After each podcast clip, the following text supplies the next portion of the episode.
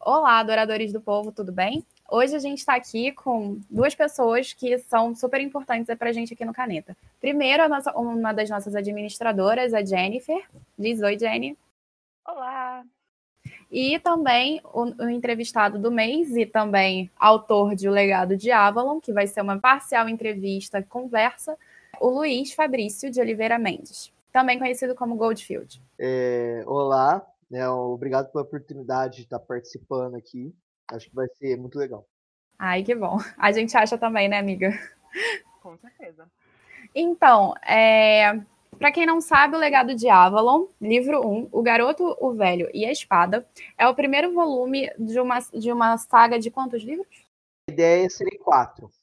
Então, a história, na verdade, ela se passa no Brasil e faz uma mistura com a lenda arturiana, usando de personagens e mitos do, do período celta e, inclusive, do, do nosso folclore popular. Bom, para dinamizar, eu já tenho umas perguntas preparadas para fazer para o Luiz, porque também foram curiosidades que eu tive na hora. É, primeiro, Luiz, eu tenho uma dúvida muito grande, foi como surgiu a ideia desse livro? É até engraçado porque acho que a, a ideia primordial dele surgiu de uma aposta, mas que nunca foi uma aposta realmente, que eu fiz com um amigo meu, Fábio, que inclusive a gente morou na mesma república durante a faculdade, que a gente queria escrever uma coisa de infanto juvenil, porque ele escreve também e a gente sempre escreveu assim temas mais densos, mais adultos, né?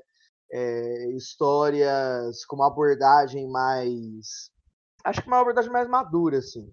E a gente queria escrever uma coisa infanto juvenil e era um tipo de texto que a gente nunca tinha escrito e aí a gente meio que estabeleceu que eu tentar escrever uma história assim.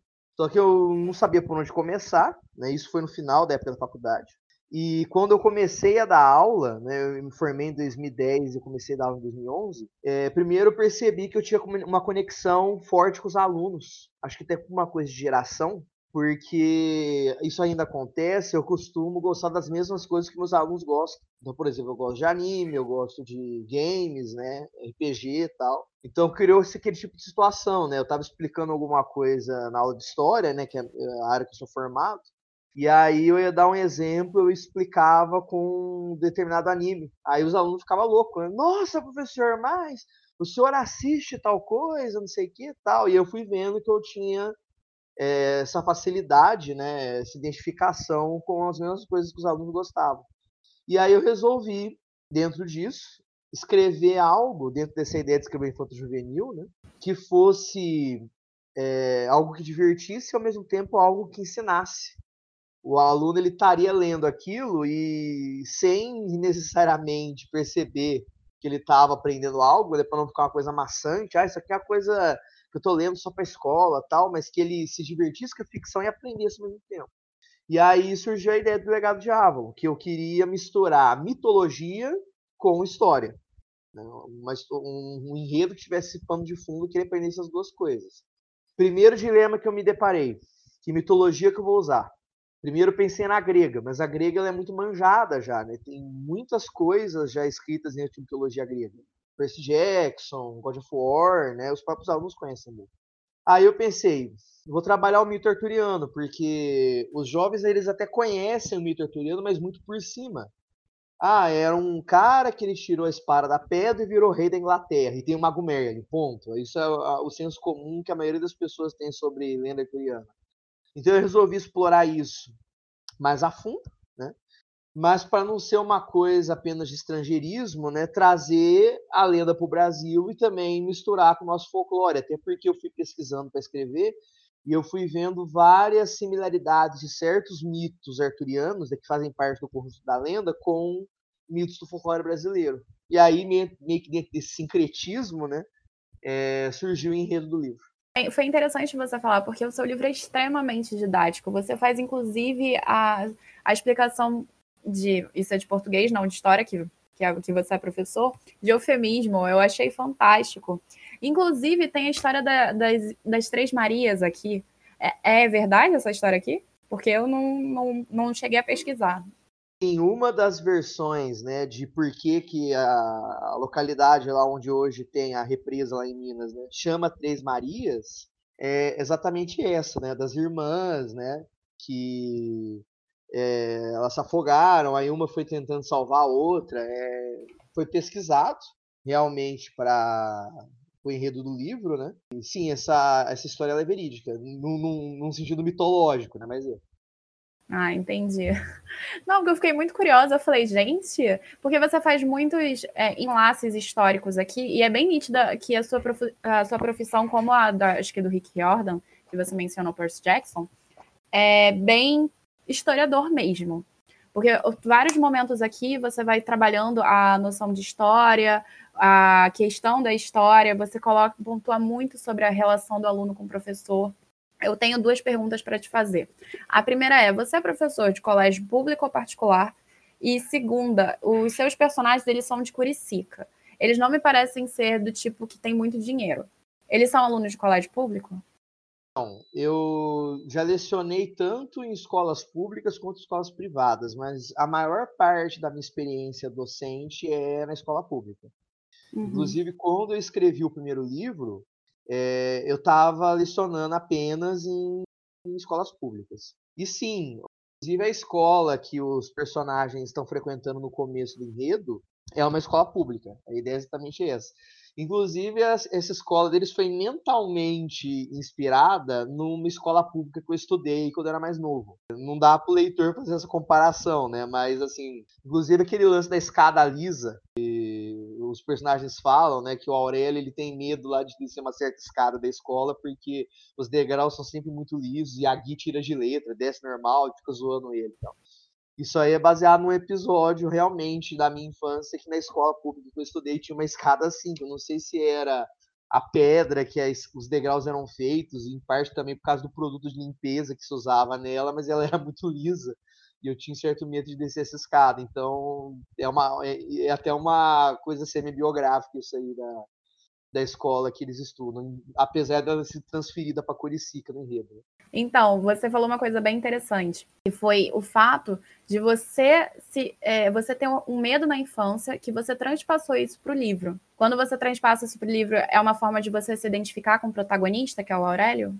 Totalmente, né? É, eu acredito que tenha elementos meus no Aurélio, tem elementos de mim também em outros personagens, né?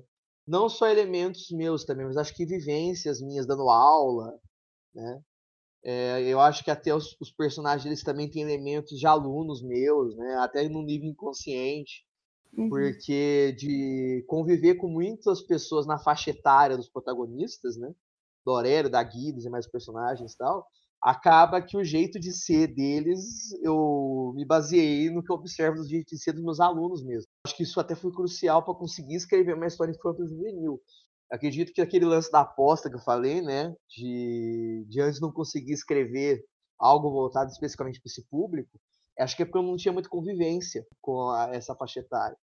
Então, pela experiência de dar aula e tal, eu acho que isso se tornou possível. Até da experiência docente minha, né, que está no, livro também, no começo da história, aquele professor substituto tá na aula de história fazendo um stop histórico com os alunos, né? Eu já vi em outras regiões do Brasil, eles chamam esse jogo de dedonha, cada região tem um nome. Pois é, né? então, você errou bastante nisso, tá? Porque eu sou carioca. A gente não fala stop. É, ou é a dedanha ou a dedonha. Eu fiquei chocada na primeira página do livro, este erro fatal. Vamos combinar, porque, pelo amor de Deus, quem é que fala stop no Rio? Stop, aqui é stop, é. então tá ok. Ah, a Jane é do Rio Grande do Sul, você é de Minas, e fica bem nítido como você trabalha Minas aqui, e eu sou do Rio, sendo do Rio. Na verdade, eu sou de uma região de São Paulo que é quase Minas. Mas você fala igual o mineiro.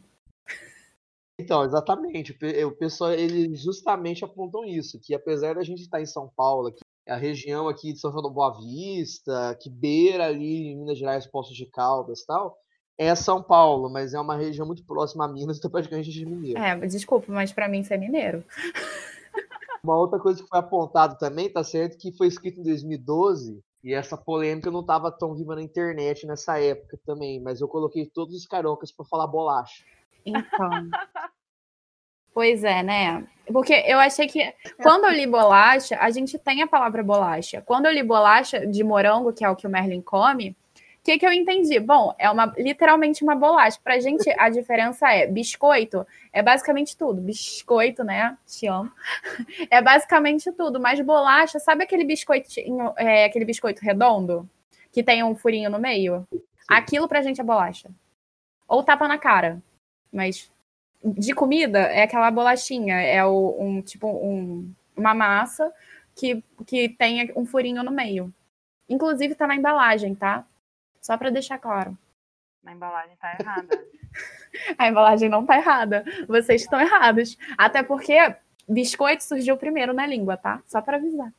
Só voltando porque que eu tava falando, que aquele brincadeira do stop ou do adedon históricos lá, eu faço com os alunos em dia que tem pouco aluno, porque às vezes tem aqueles dias mais perto das férias ou dia de chuva, tal, que vem poucos alunos na escola.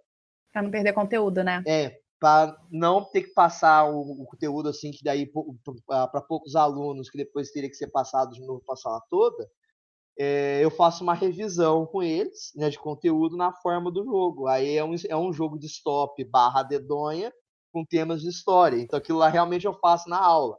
É, tipo, em vez de a minha sogra é, né, que geralmente é para falar adjetivos, né, eu coloco Hitler é. Assim, achei horrível comparar a sogra com Hitler. Tá. Porque. É, eu nunca né? tive uma sogra que odiava judeu. Então, mas é porque eles colocam isso como uma forma de esculhambação, né? Porque, tipo, é uma parte da brincadeira de você falar adjetivos negativos, né? Aí a transposição que eu fiz foi essa. E aí tem os equivalentes, né? Tipo, é, monumento histórico, rei, rei, rainha, imperador, imperatriz né? É, é, eles gostam até, né? Porque daí eles meio que estimula eles a revisarem certas coisas que eles aprenderam na aula e fica divertido. Aí eu resolvi transpor isso para a história. Então tem várias vivências minhas ali mesmo, né? Que estão adaptadas para o enredo. Não, eu achei fantástico. Como, como professora, que eu sou formada, mas eu não sei se eu tenho tanto talento para lecionar quanto você, ou meus professores que, inclusive, falam para eu começar a lecionar, eles acham que eu tenho alguma didática. É, eu achei incrível a sua ideia do stop. Uh, stop histórico, sabe? Ou seja, dedão histórica. Porque, assim, mostra que você está mostrando conteúdo para os alunos, está desenvolvendo tanto a ideia, inclusive, para, por exemplo, eu gosto muito de ler literatura infanto-juvenil, porque eu pego muita coisa que eu posso não só usar como possível escritora no futuro, mas também em sala de aula, caso eu tenha que dar aula direto de novo, porque eu já dei aula em colégio público. E eu vou voltar lá para colégio público. Quando eu vi os seus alunos aqui de Curicica, eu entendo que você tem espelhado suas vivências de colégio no livro. Só que, como, como professora da, que eu já fui estagiária da rede, da rede municipal estadual do Rio, eu vou te dizer que os alunos não têm tanto conhecimento quanto os seus personagens demonstraram. Na verdade, é, principalmente hoje em dia, existe muita defasagem do ensino, não por culpa dos alunos isso, tá? E nem necessariamente dos professores, mas mais do, do incentivo do Estado e do município. Então, assim, eu estranhei muito os alunos terem tanto conhecimento de história, como demonstrou aqui. Por exemplo, a gente é, tem uma passagem no seu livro lá na parte do, da represa, que vai falar sobre um, os jagunços do, do Nordeste.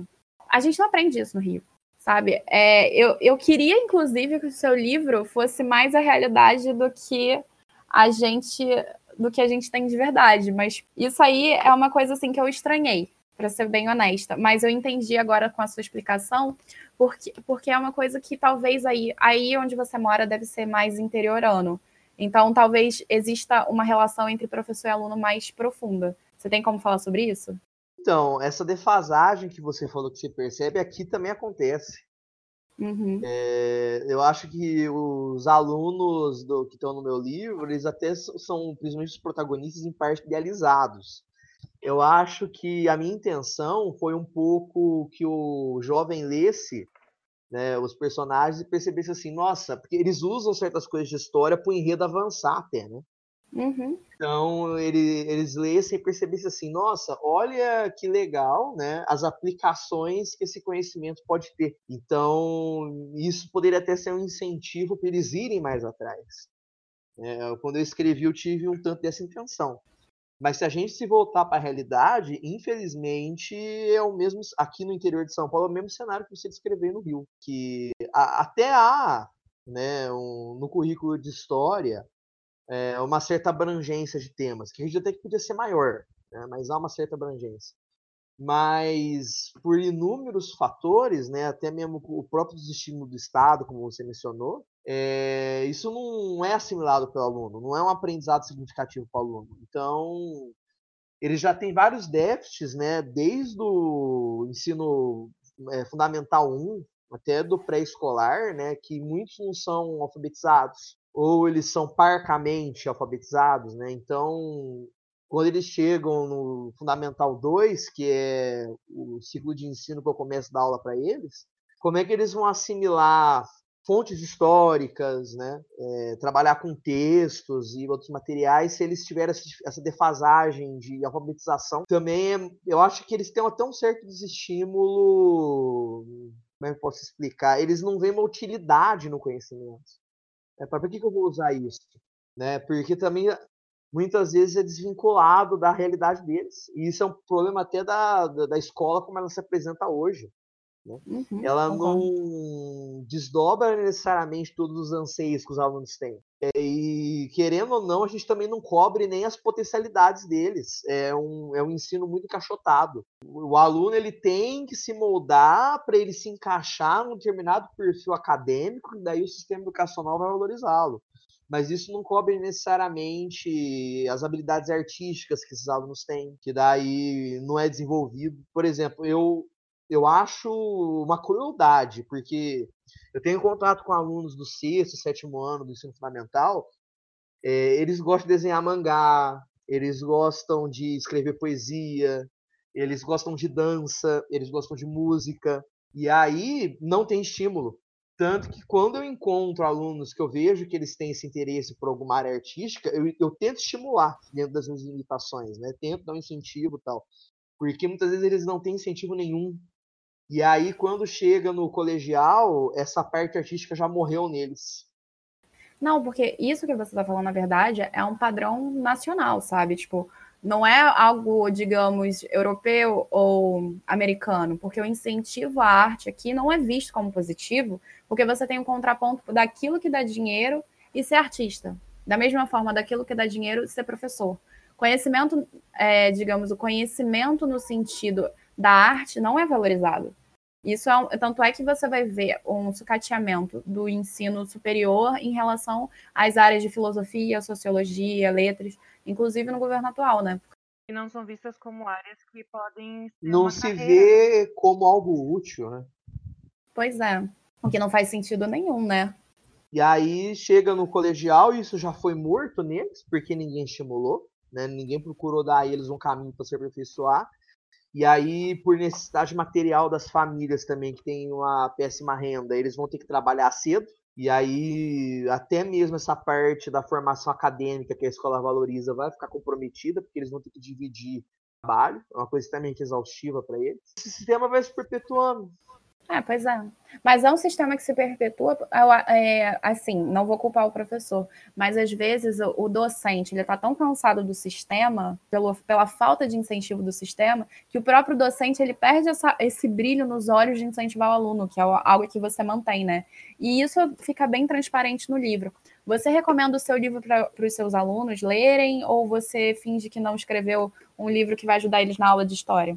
Eu recomendo. Assim, eu não costumo falar muito do meu livro na aula, porque eu acho que às vezes eu tô me vangloriando, sabe? Ah, ele vem dar aula aqui para nós e fica falando as coisas que ele fez. Eu, eu, eu, eu tenho medo um pouco desse retorno, então eu não falo tanto do livro. Mas às vezes os alunos descobrem porque nas escolas que eu leciono eu costumo doar exemplar para a biblioteca. E aí eles vão lá na biblioteca e ver. Né? E aí deles verem lá, aí eles acabam sabendo que eu escrevo. Ah, o senhor escreve, tá? o senhor escreveu livro e tal. Aí eu falo, eu, eu espero mais esse retorno dele, sabe? Aí eu falo, explico sobre o que é, falo o que, que eles podem aprender lendo, também como experiência divertida. Eu acho até legal que quando eles veem é, que eu escrevo, alguns deles que escrevem, eles perdem a inibição para vir falar disso comigo. E você incentiva muito seus alunos a escrever? Eu tento incentivar. Eles trazem coisas que eu leio, eu procuro ler, faço crítica construtiva para melhorar, dou sugestões. Quando eu trabalhava em colégio, tanto público quanto particular, eu sempre fazia isso também. Eu sempre acabava falando, eu sou de letras, né? Então fica muito mais fácil para as pessoas chegarem em mim e falarem assim: Pô, você não quer ler o que eu escrevi, não? Isso acontece comigo com muita frequência. Com amigo, com, com aluno, etc e tal. Então eu lembro, inclusive, de um aluno que ele vinha toda semana para mim com um texto diferente. E era muito engraçado, porque, tipo assim, ele melhorou muito. Modéstia à parte, eu sou uma ótima professora nesse sentido de falar, de pontuar os seus problemas. Né? Então, assim, é e eu sempre tento ser o mais delicada possível. Nem sempre eu consigo. Nem sempre. Pois é, mas eu sempre tento, tô aqui tentando assim. E com o aluno, eu tinha que ser o triplo de delicada, porque eu ficava super preocupada se eles iam entender exatamente o que eu estava falando e não se desmotivar. Você tem essa preocupação também de, tipo, botar 30 pedras, é, 30 pedras na frente e pensar assim: ah, não, tenho que pisar cada uma com cuidado, desviar do máximo possível para não dar problema? Eu tenho. De às vezes acabar desestimulando ao invés de estimular. Né? Até porque tem que ver pela faixa etária deles também, né? Às vezes a gente perde um pouco essa dimensão, né? Que a gente tem muito mais vivência e tempo de aprendizado que eles, né?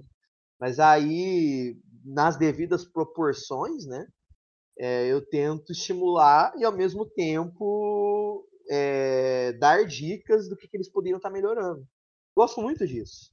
Eu conheço você já tem um tempo, claro, mas assim, é, isso ficou tão nítido no seu livro, esse incentivo. Então, assim, é um livro que eu vou ser honesta, é, ele tem bastante do clichê daquelas das aventuras like Percy Jackson, Harry Potter. Ser honesta também. É, como eu tô acostumada, eu não me surpreendi em nada. Inclusive, eu meio que já sei o que, que acontece nessa profecia que tem aqui, tá? Pelo menos acredito eu. Mas isso assim, isso, claro, é porque eu já tô acostumada com padrões e padrões e eu estudo os padrões. E só que o que ganha no seu livro assim de maneira assustadora e que faz o teu livro ser o, aquilo que eu vou recomendar hoje em dia para criança é como você miscigena é, conhecimento, principalmente de história, já que é a sua área, com o resto. Então, por isso que eu estou batendo muito nessa tecla. Por mais que tenha outras coisas muito positivas, como o sincretismo, que você comentou. Eu adorei a forma como você, por exemplo, colocou o Boitatá. Amei. Fiquei triste com o final, mas amei. Assim, eu achei bem interessante. Também a mula sem cabeça, como ela aparece, eu achei a ideia genial. Foi aquilo que eu comentei com você. Valeu. O que eu não gostei do teu sincretismo foi como, como você usou a lenda arturiana. Porque existem diversas vertentes da lenda arturiana. Acredito que você já tenha pesquisado bastante. É, a gente conhece, quando a gente conhece a lenda arturiana, a gente conhece a partir do século XII, a partir da história aregão-britana e, e, as vertentes posteriores descritos, como a do Horde Pyle, etc., que surge Lancelot, a Távola Redonda e aquele romance da Guinevere, inclusive adorei a, a associação no final, Lady Guy, adorei a escolha de apelido aqui, realmente o que me pegou aqui foi como você usou alguns personagens da lenda arturiana. Então eu queria saber se você tem algum personagem do mito arturiano que você gosta mais e por que você escolheu a vertente que você escolheu. Eu não vou dizer mais porque eu tô com medo de dar spoiler. É, como você deve ter percebido, a minha fonte maior foi o Mallory.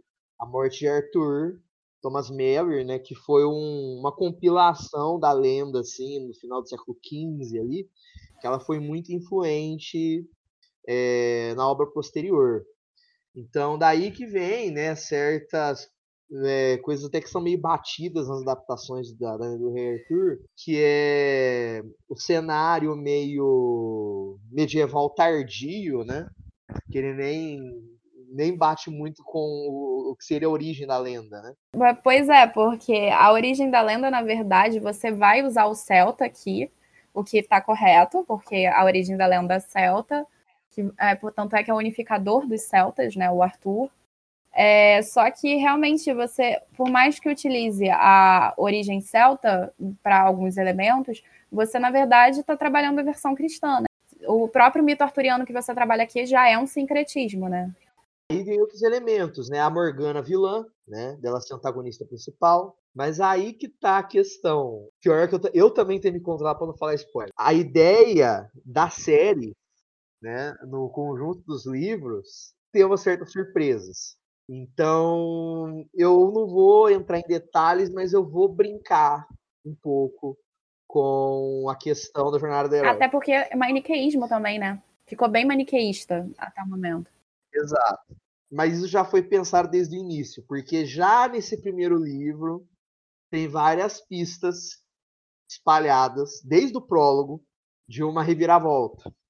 E certas questões como o maniqueísmo, né, os certos clichês que vêm do próprio mito arturiano, é, o, por exemplo, no segundo livro, né, A Profecia do Condestável, inclusive ele já está lançado também, já há uma certa desconstrução. Será que essas pessoas aqui que sempre foram faladas por Aurélio que são vilãs, são vilões mesmo? E o lado da tábua redonda era tão heróico assim? Mas então sim, há, uma certa intenção de começar com uma coisa assim que é mais batida, mais tradicional, mais conhecida. Uh, porque então tu acaba fazendo uma coisa que, que muitos, muitos escritores fazem, que é a questão de trabalhar em cima de uma coisa que já existe e em cima disso criar a tua própria ficção, né? Então, querendo ou não, tu acaba tendo restrições. E eu queria saber no que que te ajuda e no que que te atrapalha usar alguma coisa que já existe como parâmetro para criar a tua história? Posso me balizar assim em certos, como é que posso dizer, elementos de enredo, características de personagens, né, é, até a, a, parte mais pitoresca das lendas assim.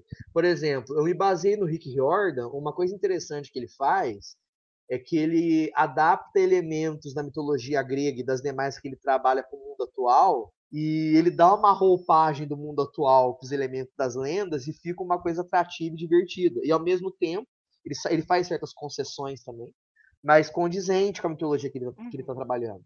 Então eu tento fazer mais ou menos isso com o mito arturiano. E, e com a fusão com o forró brasileiro que eu tento fazer no enredo também.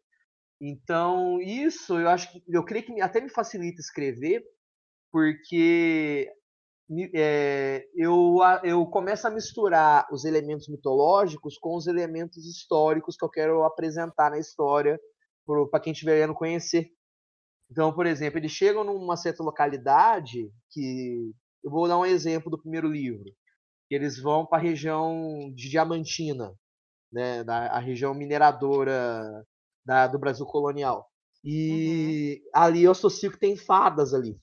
Até porque nas pesquisas pro livro eu descobri que em Diamantina realmente existe um lugar chamado Cachoeira das Falas, que o lugar existe. Então eu associei que o que atraiu em parte os portugueses para aquela região, deles achar que tinha metais ali, foi a presença das fadas, né? Porque eles viam até uma coisa assim, que bonitinha, eles viam a, o brilho na serra. E na verdade eram as fadas ali, aquilo ali chamou atenção e eles acabaram encontrando os minérios ali. Então, eu acho que essa associação de, dos mitos com a parte histórica, né, de já, meio, já, já saber o que eu vou trabalhar e dentro das características do que eu estou trabalhando e inserir isso enredo, isso até facilita o percurso. O que dificulta, eu acho que é a mesma questão que eu acho que facilita. Certos elementos das lendas eu acho mais difícil de transpor para o mundo moderno. E aí isso me exige, às vezes, uma reflexão maior, uma preparação maior, de ponderar como que determinados elementos das mitologias que eu estou trabalhando ficariam mais atrativos, mais condizentes, mais coerentes com o enredo no geral, que essa roupagem moderna também. Então, acho que o que facilita, em muitos casos, em alguns outros também dificulta. E às vezes eu acabo caindo em alguns becos sem saída, eu tenho que voltar, reescrever, enfim. Mas acho que é mais facilitador do que dificultador, na minha, na minha visão as comparações, por exemplo, porque já que existem, por exemplo, Bernard Cornwell é um grande escritor de mitos arturianos, é, você tem Howard Pyle, você tem diversos autores que vão trabalhando com os mitos arturianos no decorrer do tempo. Você não se preocupa, por exemplo, com comparações? Ah, eu penso nisso. Mas acredito que eu também tenho ciência que a minha história tem sua identidade. Então, essa é a minha visão né, do, da, da, lenda. É, já coloco desde o início que a proposta é fundi-la a outros elementos, né, traduzi-la para um novo público também, até porque ele se sinta estimulado a ir atrás das outras versões, né, se ele mantiver esse interesse depois de ler meu livro. Então, acredito que eu, eu sei que as comparações vão acontecer, né? Até é, um caso engraçado, né? Que no começo desse ano lançaram um filme que tem praticamente a mesmíssima proposta do Legado de Avalon, que é aquele menino que queria ser rei. Não sei se vocês, se vocês chegaram a ver alguma coisa sobre é basicamente a mesma proposta. É um adolescente, é a única diferença que não é no Brasil, na Inglaterra. Mas é um adolescente que daí ele é contratado pelo Merlin, que ele é o escolhido para continuar a lenda arturiana, ele encontra Excalibur, né? até a maneira como eles usam a Dama do Lago no enredo é um pouco parecido um com a maneira como eu fiz. Será que não plagiaram? Nossa, é muito plágio. E qualquer pessoa que vê algo sobre meu livro vai chegar e falar: Ah, você se baseou naquele filme lá. Sendo que, na verdade, o, o, os livros já estavam sendo escritos. O filme se baseou em você, claro. Ficou bem nítido, né? É. É, é o, uhum. é o problema de você ter um mundo muito vasto hoje que tem muitas pessoas criando coisas ao mesmo tempo, né? É, pois é, ideias parecidas. Exatamente. Mas a minha sorte é que esse filme não fez sucesso, então é, eu nem tinha ouvido falar. Então, então eu tô escapando dessas comparações por enquanto. Então, até mencionando esse fato engraçado, né? As comparações vão acontecer. Mas acho que isso não me afeta muito. Né? Mas a ideia é que a minha história tem essa identidade, né? ela tem a proposta dela. E é mais uma das várias propostas que existem em cima do mito arturiano que acredito que vai enriquecer esse conjunto de várias adaptações, de propostas diferentes que existem em torno da lenda. Não, o interessante, sabe o que é? É que eu acredito que essa sua perspectiva seja muito parecida com a do Neil Gaiman. Toda vez que algum livro ou, ou uma história do Neil Gaiman é adaptada, eu entro em pânico. Porque o Neil Gaiman adora percepções diferentes da história dele. Aí o pessoal exagera na mão na diferença. E a história vai começando uhum. a, a, não só se afastar muito, como ficar, a maioria das vezes, ruim. Só que o New Gaiman continua gostando, porque é uma opinião diferente, é uma ideia diferente. Eu concordo com ele. E até certa medida, eu só não gosto com o que fazem com as histórias dele. Mas eu concordo muito com essa ideia, porque é, tanto é que tem aquela, aquela noção com as fanfictions, né? Que você escreve uma fanfic, inclusive do Drácula, né? Trazendo ele para o contemporâneo, na verdade. Morro de vontade de imprimir esse livro, ainda vou imprimir ele. Não, já virou um livro? É um livro. É, é... é um livro, é o Dracúlia, a Sessão dos Vampiros. Pois é, porque eu, eu achei que era só uma. Um, só estava disponível em Wattpad, em a fanfiction. Eu não sabia que você já tinha a ideia, a, a proposta de transformar ele já em, em livro. Essa proposta existe. Deixa eu te perguntar. É, você, falou que, você falou que publicou ele em 2012, não foi? É, ele tem uma jornada meio tortuosa. Ele foi escrito entre 2012 e 2013, inclusive boa parte dele foi escrito no NaNoWriMo, 2012, né, aquele desafio de escrita. Eu não sei como é que as pessoas conseguem cumprir. eu conseguia, mas não consigo mais. E eu queria conseguir de novo. Então, eu não sei se a Jennifer lembra, mas teve uma época que a gente estava com essa ideia de, em um curto espaço, em um curto período de tempo, escrever certa quantidade de palavras. Você lembra disso, Jenny? Sim. Só que eu não sei se você lembra também, na época eu critiquei muito essa, eh, esse modelo, porque eu acho que você precisa ter o tempo, é, o tempo certo para a tua criatividade. Você tem pessoas que funcionam como Stephen King, que sentam e escrevem o tempo que estão sentados, e tem pessoas que escrevem no rompante criativo. Você se identifica com qual dos dois? Depende. É, tem momentos que eu me identifico é, mais com um fluir assim mais natural, né? De a escrita demorar mais, ela exigir mais tempo, né? que ainda mais quando eu tô dividindo minha cabeça muito com outros afazeres mentais. E tem momentos que eu consigo ter um, uma rotina assim mais contínua é, de escrever bastante em menos tempo. Né? Tanto que eu já consegui participar do NaNoWriMo algumas vezes. É, eu ainda até faço isso em períodos de férias, por exemplo, que eu tento organizar meus próprios NaNoWriMos, por assim dizer. Por vários dias seguidos, manter uma rotina de escrita, mas não necessariamente determinando um número de palavras. É mais assim para ver até onde consigo ir. Mas acredito que eu me identifico com os dois modelos, depende mais do momento, do que estiver acontecendo. Uma pergunta que eu, eu, aliás, agora retomando, uma pergunta que eu fiz e você não me respondeu. Qual é teu personagem do mito arturiano favorito? Eu acho que é o Merlin. Por que será? é, eu acho que é porque ele tem o quê mais de professor naquilo ali. Né? Por que será, né? será que rola a identificação, né? Será? Eu, eu vi outro dia que fizeram. Eu não sei se foi uma pesquisa ou se simplesmente jogaram isso na internet. Que você se identifica sempre com um personagem que é super parecido com você. Então, será que o seu personagem favorito é aquele que é mais parecido com você? Então, de acordo com essa ideia, como o Itachi é meu personagem favorito, eu tô propensa a matar minha família inteira. Achei isso fantástico. Achei isso genial. É, outra coisa que eu queria te perguntar, dentro do teu livro, qual é o teu personagem favorito? E, bom, o que você se identifica mais claramente é o Merlin, né? Você já deixou até claro. Ou não, no livro é diferente do, da lenda arturiana? Olha, eu acho que de gostar dos personagens do livro, gosto muito de vários. Eu gosto muito do Aurélio, eu gosto muito da Gui, eu gosto do Merlin, a maneira como ele foi adaptado. Eu gosto da Dama do Lago. É... Mas eu acho que você vai achar estranho, porque isso também demanda um pouco saber do plano maior das coisas. Mas eu gosto do Mordred. Então, vou te falar, meu personagem favorito foi o Mordred. E você deve ter percebido que ele é o único. Eu muito errada. Mas ele é o único personagem que ele tem POV, né? Fora do núcleo principal. Pois é. Então, existe uma razão que é justamente é, querer chamar atenção, tipo, preste atenção nesse personagem, entendeu? Não, mas é, mas é interessante porque eu gostei do Mordred logo de cara.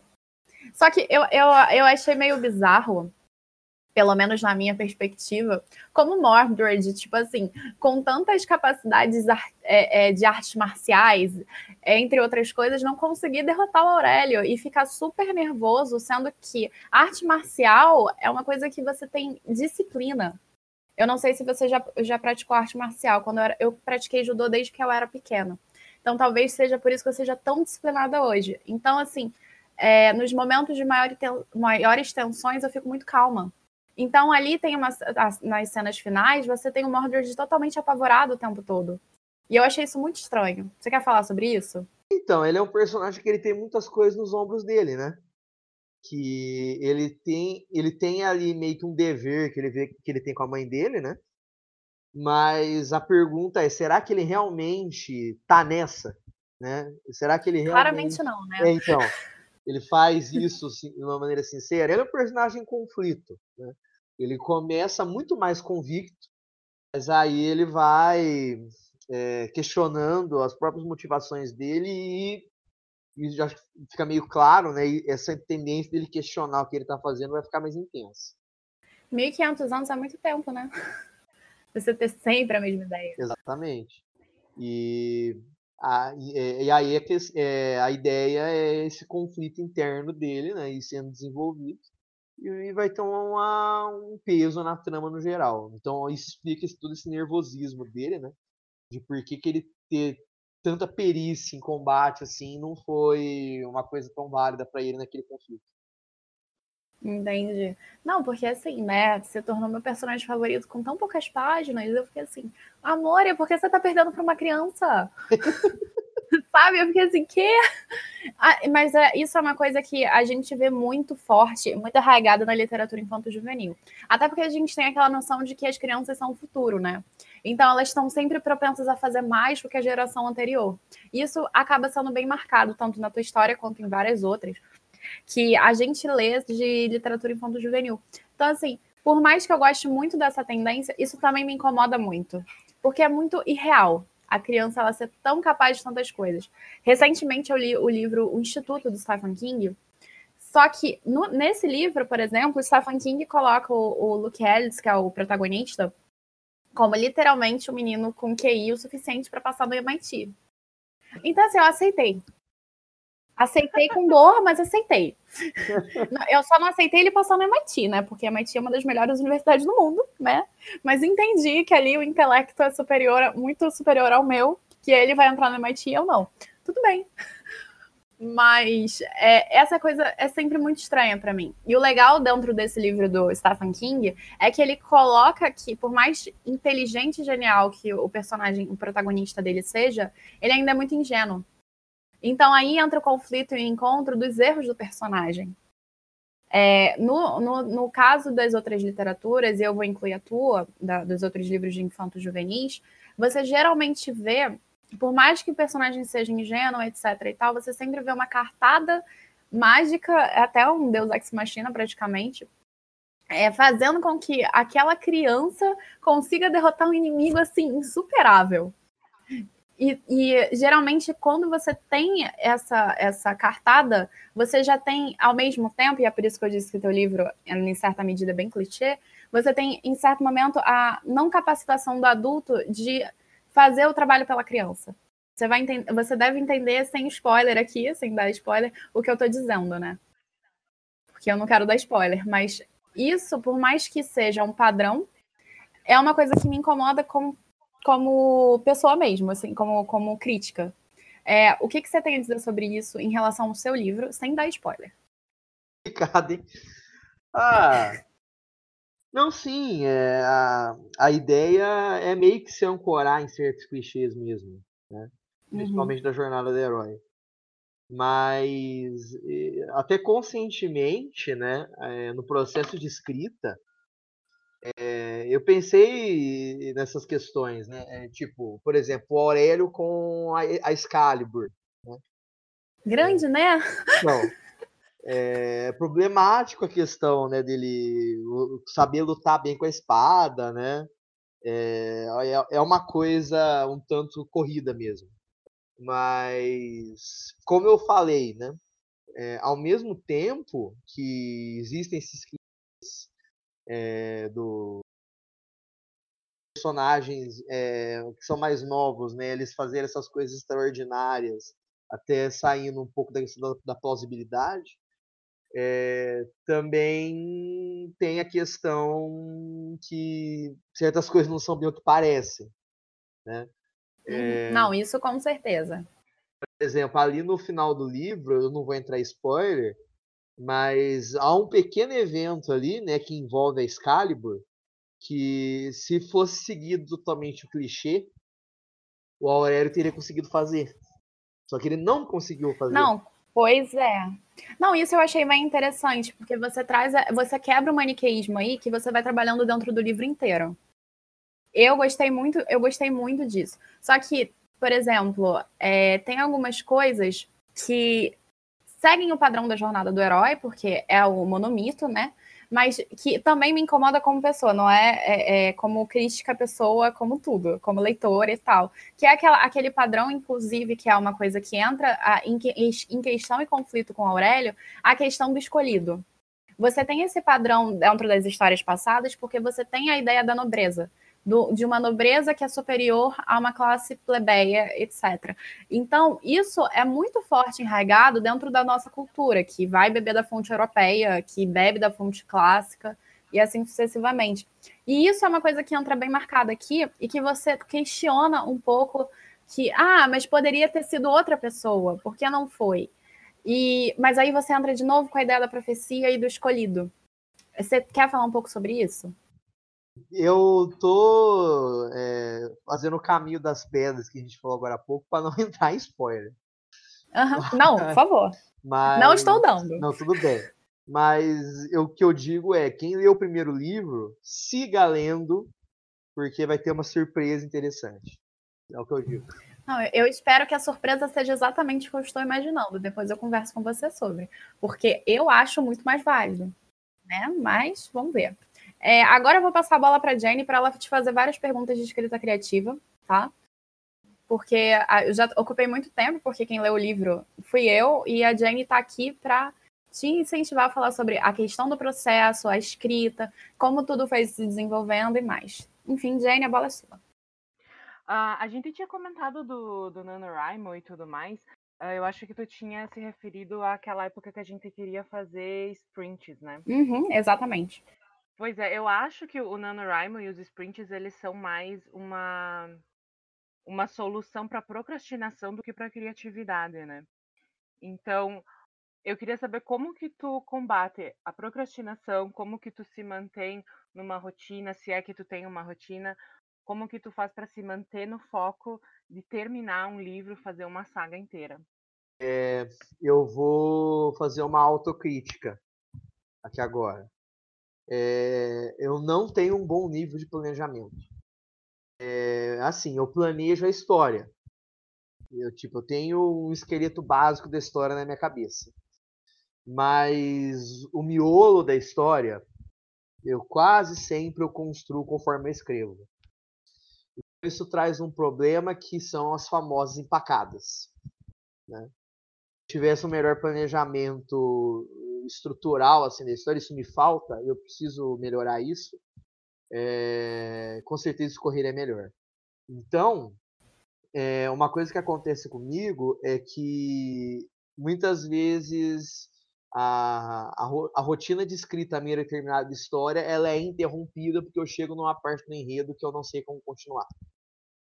Eu tenho que uhum. parar, eu tenho que ponderar, às vezes eu tenho que reescrever certos pontos para depois sair é, daquele beco sem saída e continuar. Inclusive aconteceu ontem com uma história que eu estava escrevendo, que foi um pouco também questão das outras coisas que estavam ocupando minha cabeça, o mestrado, é, outras coisas que eu estou fazendo em paralelo que não estavam deixando eu ter muita energia mental para escrever. Mas desde agosto eu estava com uma história parada porque eu cheguei num ponto que eu não sabia como resolver é, um, um, problema de enredo. E isso vira um problema porque muitas vezes, como a, Camila até mencionou, a solução que a gente conta é Deus ex machina. Né? E isso uhum. acaba ficando muito repetitivo na história. Então... Você é honesto, eu já traumatizei pessoas com isso, tá? Então. É verdade. No pequeno, pequeno spoiler do livro 2 do legado, Camille, tem uma hora no livro 2 que é usado um Deus Ex Machina e eu quebro a quarta parede com o Merlin falando que aquilo é um Deus Ex Machina. É, aí eu vou criticar, você sabe, né? Ele vai.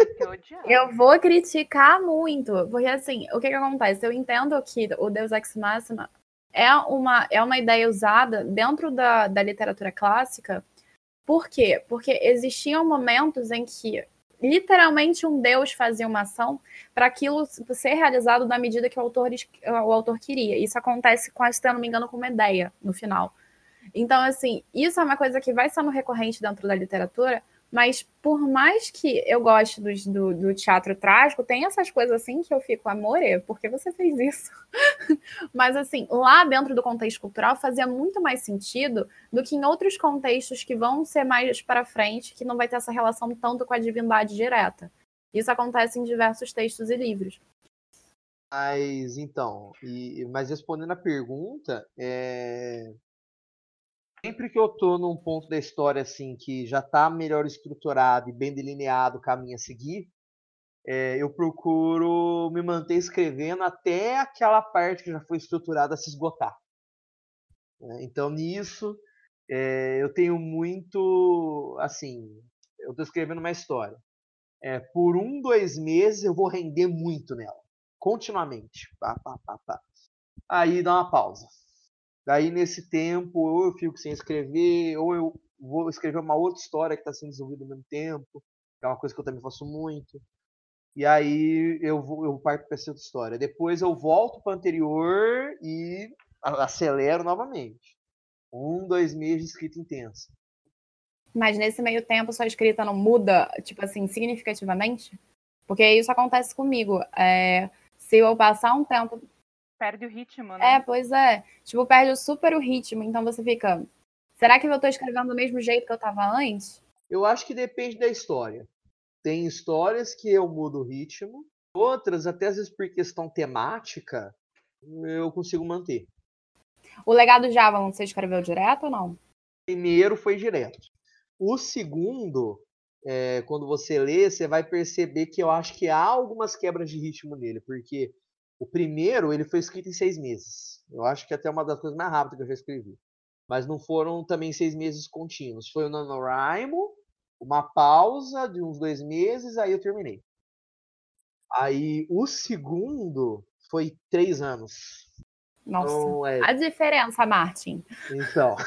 De King a Martin. O segundo, ele teve muita reescrita. Não, mas isso é ótimo, porque você vai aprendendo com o tempo, né? E tem tramas inteiras do segundo que eu descartei. Que eu até. Eu tô até mexendo em algumas dessas tramas descartadas para depois lançar como conto. Uhum. Porque dá para dar umas aparadas ali aqui ali e lançar como um conto independente naquele universo do legado, entendeu? Mas o segundo livro ele teve até bastante isso. Algumas tramas que foram totalmente descartadas, capítulos inteiros que eu deletei, para depois voltar para um, um, período anterior da trama e reestruturar. Ele já foi mais tortuoso. Isso é bacana, então. Como que é o teu processo de revisão para te ter essa coragem de deletar um capítulo inteiro?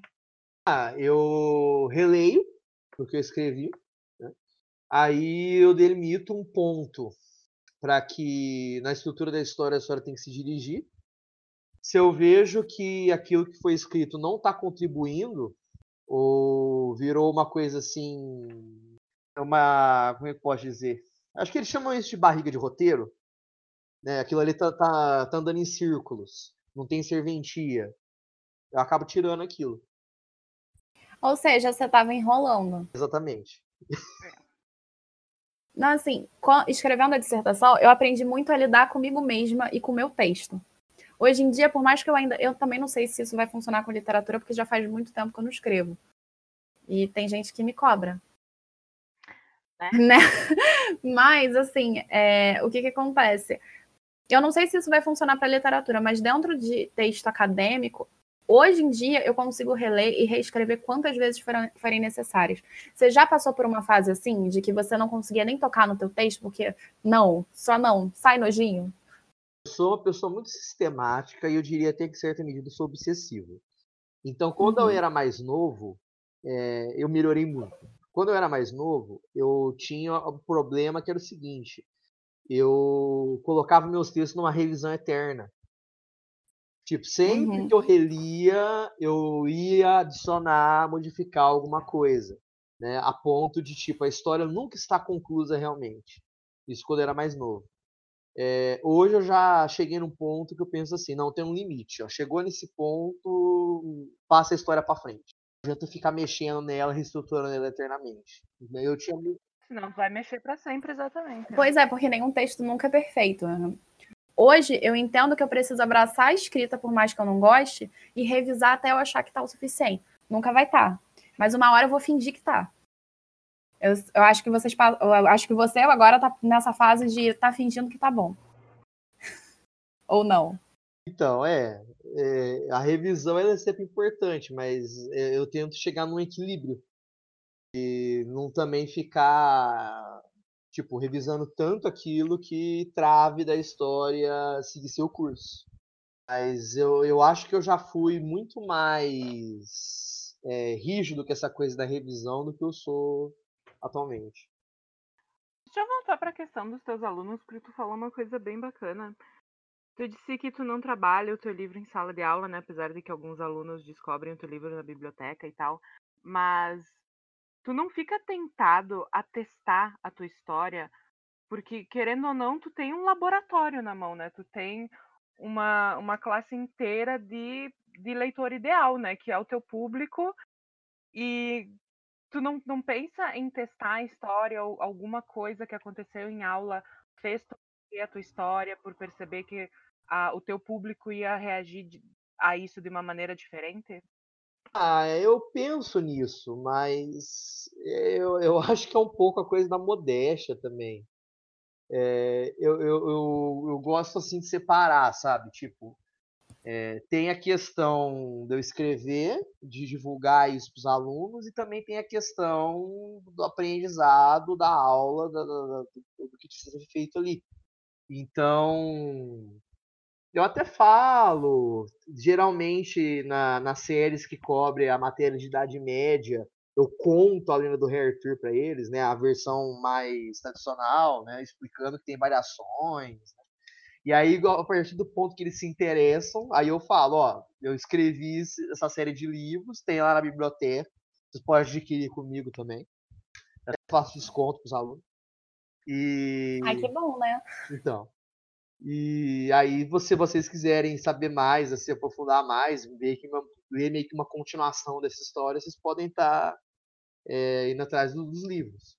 Mas essa questão, por exemplo, de ser um laboratório, já teve uma vez que, em parceria com uma professora, é, numa escola que depois eu até cheguei a lecionar nela, o meu livro ele foi colocado como uma das leituras do ano para os alunos. Então, num bimestre, é, os alunos eles leram o legado. Até foi bem interessante esse projeto. E aí de, é, foi feita até uma escala né, dos capítulos, conforme eles iam ser lidos semanalmente né, para os alunos. E depois eles foram é, instruídos a fazer perguntas para perguntar para mim né, sobre o que eles leram. E depois foi feita uma noite de conversa com o autor. Bacana. aí eles trouxeram as perguntas, né? Na verdade, eram muitas perguntas. Acho que chegou a ser mais de 100, né? E... e você respondeu todas? Aí eu, fiz, eu li previamente e fiz uma apresentação barra conversa com eles de um apanhado geral das perguntas. Mas essas 100 perguntas eram, tipo assim, ah, tem 10 perguntas iguais ou 100 perguntas diferentes? Não, tinha muitas que eram iguais ou com, poucas variações. Tem umas coisas assim bem engraçadas assim, por exemplo, é, teorias conjecturando que é, a trama toda lá lendária da história era coisa alienígena. Muito bom. Então você recebeu também teoria da conspiração, achei Sim, fantástico. Os alunos teorizando sobre como é que a história ia andar depois do livro, né? Até teve uma sugestão de continuação que não foi a que eu fiz, mas até pensei, uhum. nossa, olha só, podia seguir esse caminho. Que era uma pessoa perguntando se no livro 2 o protagonista não seria um Aurélio, mas um descendente dele. Teria uma passagem temporal. Que não foi o que eu fiz, né? A, a, as continuações são com Não, graças Aurélio, a Deus, né? porque não ia ficar bom, não, tá? Ah, eu não ia ficar bom, não. Porque daí. Olha! O legado não, do não ia fazer sentido, frente. inclusive. Mas não ia fazer sentido, porque o que acontece no final não faz sentido com isso. É, sim. Tem esse, tem Entendeu? Esse então a gente não pode falar sobre, mas tipo, não faz sentido. Então, graças a Deus, você não fez isso, tá? Porque não ia fazer sentido, né? Além disso, tadinho do meu personagem favorito, né? Então. Passagem de tempo não, não, é, não é uma ideia boa. Não é uma ideia boa. Mas o, o que eu, eu, achei, eu achei isso bem interessante, porque mostra que o aluno ele não só se, é, se empolgou na história como leitor, mas atribuiu a ele um certo aspecto de escritor, que fez com que o seu livro incentivasse ele a tentar criar. Isso é, é muito fantástico. Eu acho que isso é a melhor coisa que a literatura pode trazer. Aí, o que chegou perto de um laboratório assim de, de ciência com o livro foi isso. Foi positivo o laboratório? Foi muito positivo. Os alunos gostaram? Sim. Você vendeu bem? Não, eles adquiriram o livro, né? E, uhum. No geral, foi uma experiência muito positiva. Mas é, eu também tenho um certo receio de, às vezes, tá parecendo que eu tô empurrando. Sabe? Ah, eu sou teu professor, então você lê isso aqui, entendeu? Porque. Não, calma, não é assim que funciona. Não, olha só, você não sabe o que é empurrar um livro para um aluno. Isso definitivamente não é. Eu tive uma péssima experiência na faculdade de uma professora que vendia o próprio livro para os alunos, porque só com esse livro você poderia cursar a matéria dela. Ah, é. Aí é. Isso, isso é real. E aí eu disse para ela que eu estava sem dinheiro, porque todo mundo sabe que eu sou mal pobre. Eu, eu deixo isso bem claro para todo mundo. Daí, o que que acontece? Quando isso aconteceu, eu falei assim, poxa, professora, tem como disponibilizar por PDF ou me emprestar um livro físico para estudar? Ela disse para mim o seguinte, se você não comprar meu livro, você não tem capacidade de passar nessa matéria. Meu Deus. Sério, e isso foi uma professora de universidade federal, sabe? Tipo, tecnicamente, se você está numa faculdade pública, você não necessariamente é rico. Na verdade, você teve um incentivo de cota, entre outras coisas, que eu não usei, mas que eu né, poderia por renda ali, assim, eu tava ali passando. E aí, o... quando ela me disse isso, ao invés de eu ficar assim, não, vou trancar essa matéria, eu falei assim, ah, é agora que eu vou enfrentar ela. No final das contas, eu passei com a maior média da turma. Mas foi, foi uma coisa que, assim, eu passei todo o meu ensino médio sem livros didáticos porque, e, sem, e sem aparato de material, porque minha mãe não tinha condição. E se eu passei todo o ensino médio sem, ah, não era ela que ia me reprovar. então, assim, isso, pois é, mas isso, isso acontece. Então, assim, o que você fez, no, é, o que você falar simplesmente do seu livro em sala de aula, falar, olha, gente, vocês podem comprar, adquirir e tal, é bem legal, porque tem realmente conteúdo de história, é uma coisa muito diferente de você obrigar. Eu tô contando essa história para te falar que não foi o que você fez, tá? Então, fica tranquilo no seu coração. Não, tudo bem. Foi uma péssima experiência minha na faculdade, mas não é isso que você passou e nem fez. Então, continue incentivando seus alunos a ler, inclusive. Isso é muito bom. Eu acho que é muito válido, porque, assim, se, se, o seu professor está ali entrando em contato com você, ele escreve, às vezes o aluno ele se sente super abraçado, porque ele está em contato direto. A gente está numa geração que quanto mais contato, melhor. Mais você está se sentindo junto, aconchegado, etc. Então, às vezes, você falar do seu livro é uma coisa positiva para os alunos, porque eles vão entender: caramba, meu professor escreve, vou ver.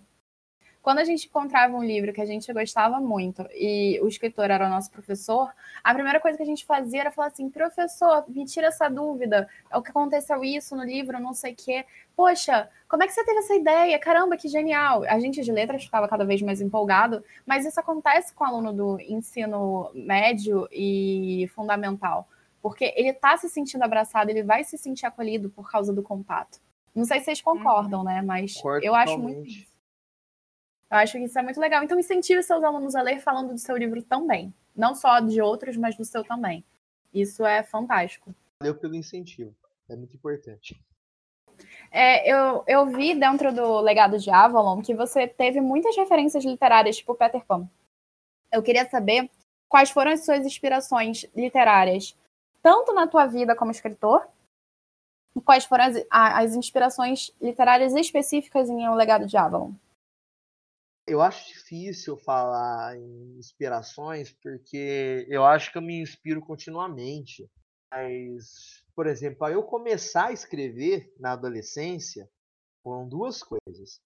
Primeiro, as leituras que eu fazia na escola, porque eu estudei parte do ensino fundamental público e parte privado. Quando eu entrei na escola privada, é, nos anos do Fundamental 2, né, sexto ano, sétimo ano, oitavo ano, a gente lia muito contos e crônicas. Eu acho que o, uma das coisas que me animou a começar a escrever foi o formato do conto, porque era algo fácil de se ler, o adolescente principalmente não é uma coisa maçante, né? Rápida, uma, uma leitura mais pausada, e eram temas que eram atraentes para nós, né? Então a gente lia contos do Conan Doyle, Sherlock Holmes, é... a gente leu algumas obras clássicas também, que mesmo não sendo contos, Alice no País das Maravilhas, tal. Isso começou a me inspirar, né? até aqueles, aquela coleção, não sei se vocês vão conhecer, para gostar de ler, acho que é da Ática, que sempre reuniu assim crônicas e contos de autores brasileiros conhecidos, da Clarice Lispector, Machado de Assis. Em parte que começou a inspirar a escrever foram essas leituras. Outra parte foi Pulp. Na adolescência eu lia muito livro Pulp, porque aqui na minha cidade tinha uma uma banca que você comprava livro Pulp por um real e depois você podia trocar o que você leu por outro sem precisar pagar de novo. Então, eu lia muito pulp brasileiro dos anos 70. Porque nos anos 70 aqui no Brasil teve uma explosão dos pulps, que era um monte de escritor brasileiro que os caras usavam pseudônimo americano pro público achar que eles eram americanos, porque, tipo, santo de casa não faz milagre. O povo comprar, nossa, esse cara é estrangeiro, deve ser legal tal. E eram séries de histórias de espionagem, histórias de guerra, muita história da Segunda Guerra Mundial, histórias de ficção científica, western. Então eu consumia muito isso. Parte dessas leituras que eu fazia na escola, de contos, crônicas e alguns livros de contos juvenis. Parte do, dos pulps que eu lia foram as inspirações literárias iniciais minhas. E depois disso, eu já estava começando a escrever, eu lia muita coisa. Né? Por exemplo, um livro que eu acho que me marcou muito na questão de criação de mundo foi O Admirável Mundo Novo do Huxley. Que eu li, é muito bom. Eu li esse livro no nono ano da escola. Muito Machado. O pessoal torce o nariz hoje pro Machado. Eu adoro Machado de Assis, principalmente os contos. Eu gosto dos contos do que dos romances. O pessoal assiste Lúcifer Adoidado e esquece o conto do Machado, tá vendo? O pessoal não tá priorizando a literatura brasileira. Tô brincando. Não, mas tem muita coisa do Machado super interessante. Eu, eu sempre fico naquela de tipo, cara, tem umas coisas, por exemplo, americanas, séries, etc., que você tem no, em, em, contos, inclusive do Machado. Eu fiz a piada agora, mas Lúcifer basicamente tem um conto do Machado, só que é a Igreja do Diabo. E não a boate do diabo. Porque a boate faz mais sentido, mas basicamente a ideia do Neil Gaiman, do Lúcifer do Neil Gaiman, que, foi, que já tinha na literatura nacional e muito pouca gente conhece. Se eu não me engano, a Dark Side, quando eles lançaram Medo Mortal, que é aquela coletânea de contos da Academia Brasileira de Letras, que inclusive eles, eles incluíram a Júlia, que foi uma coisa muito fofa, você encontra é, esse conto do Machado. Eu não sei se você já leu, você já leu ele? Esse particularmente não. Depois procura. Eu acho Também que vocês vão adorar, gente. Eu acho esse conto muito bom. Mas como é um conto, eu não vou falar mais porque eu posso dar spoiler. Eu gosto muito da ironia machadiana. É uma coisa que eu tenho que incorporar no que eu escrevo. Ah, Machado é maravilhoso na ironia. Eu sou apaixonada pela ironia dele. Mas só para encerrar, Jenny, você quer fazer a última pergunta? Uh, eu quero que tu fale um pouquinho sobre como foi o teu processo de publicação, como que foi desde finalizar o teu texto até chegar no livro físico, como que foi esse processo? Olha, não foi uma publicação tradicional, foi uma publicação paga. Assim, foi um processo meio tortuoso, até traumatizante, né? Porque eu acho que no, no ciclo de vida do delegado de Ávila eu desisti das ditas editoras que tem no mercado eu parti para autopublicação, que é o formato que eu pretendo ficar. Mas o que, que aconteceu? Eu terminei o livro, né? aí eu comecei a sondar algumas possíveis editoras para publicá-lo.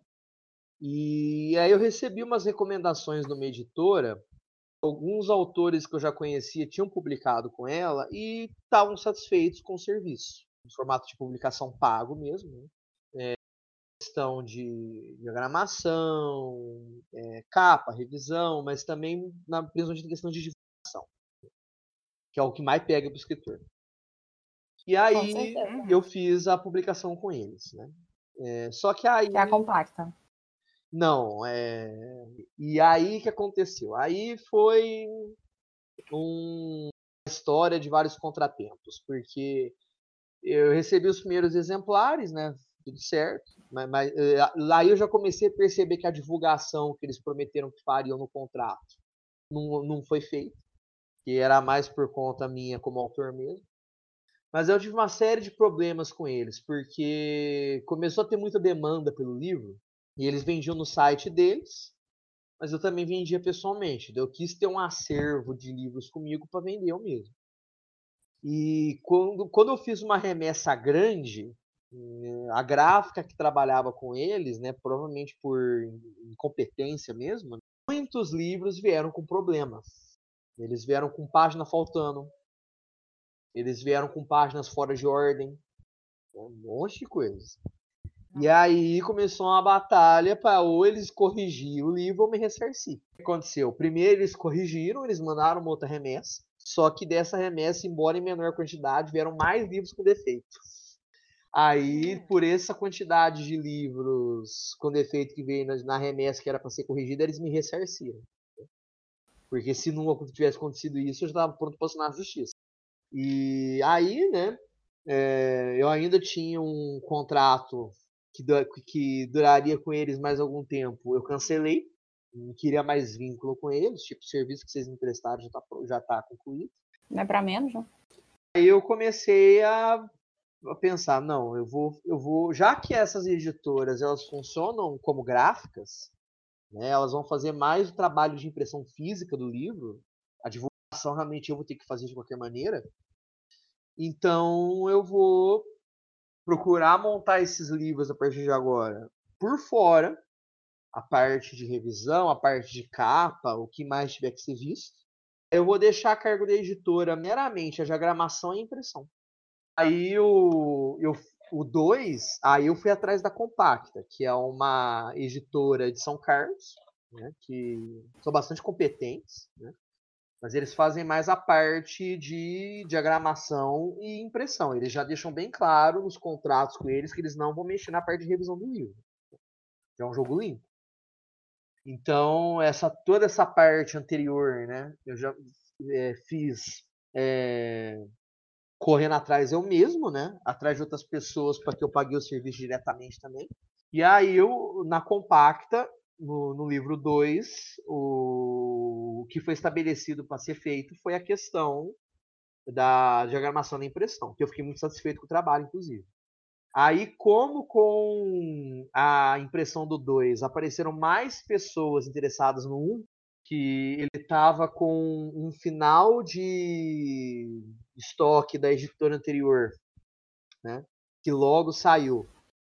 Mas aí eu fiquei sem exemplares do 1 para disponibilizar para quem estava interessado, quem estava conhecendo a saga com o 2. Aí na compacta também eu reimprimi um. Ah, que é a edição que eu tenho, que é de 2018, né? Exatamente. Porque por isso que os exemplares é, atuais, tanto do 1 quanto do 2, eles, eles foram feitos pela Compacta. Ah, entendi. E você gostou então do trabalho? Pretende continuar com eles? Eu achei o trabalho bastante competente, né? Mas é uma questão agora que é um processo mais de autopublicação. Ah, o, o, processo de preparação do livro, né? De produção do livro em si, é, é mais meu e de outros profissionais que eu contratar para fazer os serviços necessários, né? Aí a editora vai ficar mais com a parte só de, diagra de, de diagramação e impressão. Entendi. Bom, eu, eu acho que eu não tenho mais nenhuma pergunta. Jenny, você tem alguma? Não. Então, gente, essa foi a entrevista com Goldfield. Aliás, por que o nome Goldfield? Você gosta de Campo de Ouro, por acaso? não, isso daí. Como é que surgiu? O que aconteceu? É, na adolescência, eu criei vários personagens, né? E eu criei um personagem lá que era um espião, né? Era meio que um 007 da vida, assim. Inclusive as histórias dele, assim, escrevendo adolescência, são bem ruizinhas. Hoje eu, eu tenho vontade de tacar Você tem a consciência, né? É, que era bem ruim. Inclusive um dia eu pretendo reescrever, mas uhum. ainda não, não chegou a hora. E aí, acho que até por ser muito fã de Resident Evil, né, que no Resident Evil tem o Chris Redfield, aí eu fiz uma variação do nome que é o Bruce Goldfield. E em 2004, ah, mais ou menos, eu comecei a publicar histórias online, né, em fóruns, a sites de fanfics e tal. E aí eu não tinha nick para usar como autor, né? Aí eu resolvi usar o nome do personagem, Goldfield, e fui usando continuamente e ainda uso. Tanto que nos livros é, físicos que eu faço, né? Eu, eu, coloco os dois nomes. Eu coloco Luiz Fabrício Mendes e Goldfield, porque eventualmente se alguém me conhece pela internet pelo pseudônimo Goldfield e alguma coisa minha, vai associar com a mesma pessoa. Entendi, a ideia é muito boa. E, enfim, só para fechar mesmo, é, você quer falar sobre os seus outros trabalhos? O que, que você está produzindo? É, o que, que você quer produzir? Eu estou tentando diversificar bastante o que eu escrevo, né? O legado de Avalon é uma abordagem mais infanto-juvenil, né? É obra de fantasia, envolve as mitologias arturiana e brasileira, né?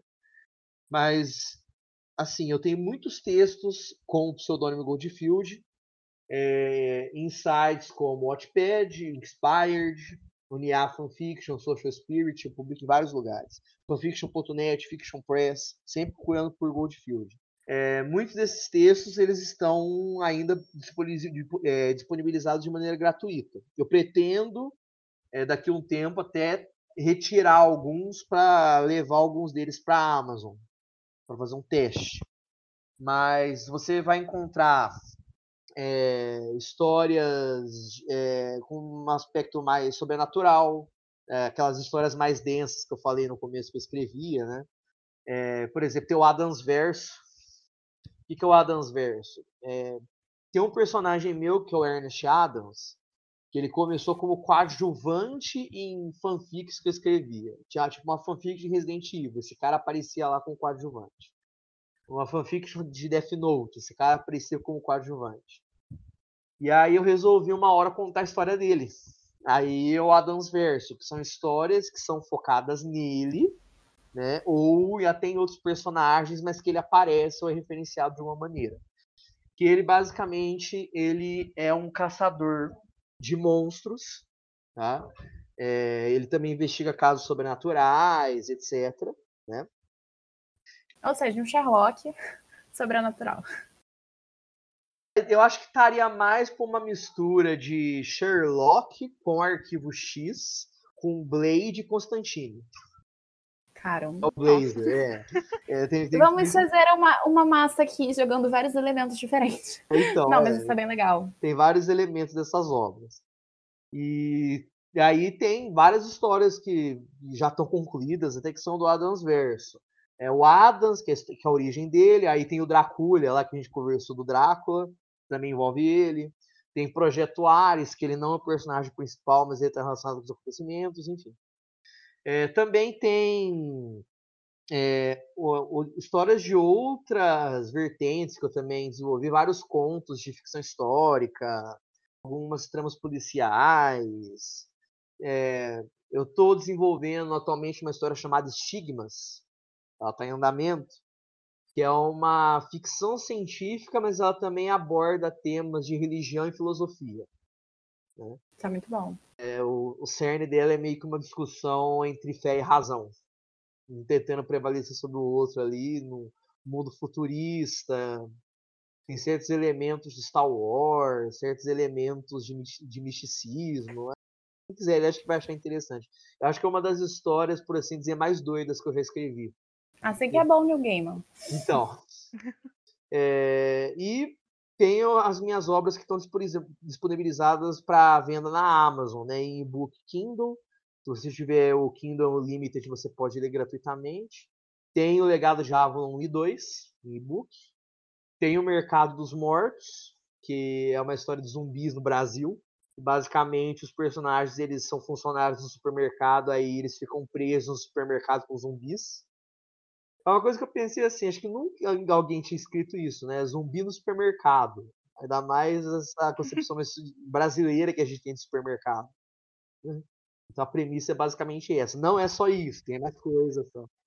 Mas eu acho que é isso. É, quem tiver interesse em conhecer a minha, a minha produção literária, acho que tem coisa para todos os gostos. Só no Wattpad eu tenho mais de 100 textos do meu que tá ali. Você pega, acho que os acervos do, do Nia e do Social Spirit, entre fanfics originais, tem bem mais coisa. Então fica o convite. Né? Tem muita coisa disponibilizada gratuitamente também. Aí depois, se você se interessar também, quiser conhecer o legado de Avalon, outras tramas minhas, é, será bem-vindo. Acho que é isso. Eu quero só fazer um comentário antes da gente encerrar, que eu acho que todo mundo que acaba tendo essa, a, essa vontade de seguir a arte, seja ela de escrita, de desenho e tudo mais, a gente sempre acaba voltando para algum professor que incentivou a gente lá atrás, né? Então eu acho muito legal que tu tenha essa consciência da tua influência nos teus alunos, que tu traga essa paixão que tu tem pela literatura e que tu tem pela aula, por ensinar, e que tu consiga juntar isso de uma maneira inspiradora para eles. Eu acho que o que tu tá fazendo pela educação e pela literatura é uma coisa muito bonita. Achei isso muito legal. E acho que teus alunos têm muita sorte de ter um professor como tu que tu possa trazer isso de novo para eles. Muito obrigado. Concordo plenamente. Concordo plenamente. Muito obrigado. Foi inclusive o que eu mais me interessei. Eu fiquei assim, por isso que eu insisti em falar tanto sobre a, é, sala de aula e tal. Ouvir isso é incentivador, porque muitas vezes de cima, né, a gente é uma classe que não tem valorização, né? Então, ter uma um reconhecimento, assim, um incentivo também a continuar fazendo esse trabalho, que eu falei, dentro das minhas limitações, tá tentando realmente estimular os alunos nisso. É gratificante e agradeço muito. Valeu. Bom, gente, essa foi a nossa entrevista com Goldfield, ou para os íntimos Luiz, tá? Eu me sinto íntima, né? Chamo de Luiz. É, para vocês, fica aí a dica, o legado de Avalon, principalmente para quem tem criança de 9 a 13 anos. É um livro que a gente indica bastante. É, eu espero que quem leia goste. E fica também aí a dica para a galera que vai escrever esse mês no desafio de escrita. A gente falou muito sobre mitos arturianos e são os mitos arturianos que vão ser o nosso tema desse mês. Então, eu espero que todo mundo goste, que seja que seja divertido e que cada um tenha a sorte a seu favor. E é isso. Pessoal, vocês querem se despedir falando alguma coisa? Espero que todo mundo se divirta com o desafio e que aprenda, que ele seja educativo ao mesmo tempo que seja inspirador. E obrigada por terem escutado essa entrevista. Luiz? Ah, eu agradeço novamente a oportunidade. Eu acho muito bacana o trabalho de vocês também. É, que ele continue frutificando, né, se expandindo. Que seja isso, que a gente sempre busque maneiras de estar valorizando a literatura e a difundindo, né? Isso é muito importante. Ainda mais a nacional, né? Exatamente. Enfim, gente, é isso. Muito obrigada por escutarem até o final e até a próxima. Abraços do nosso mascote e tchau, tchau.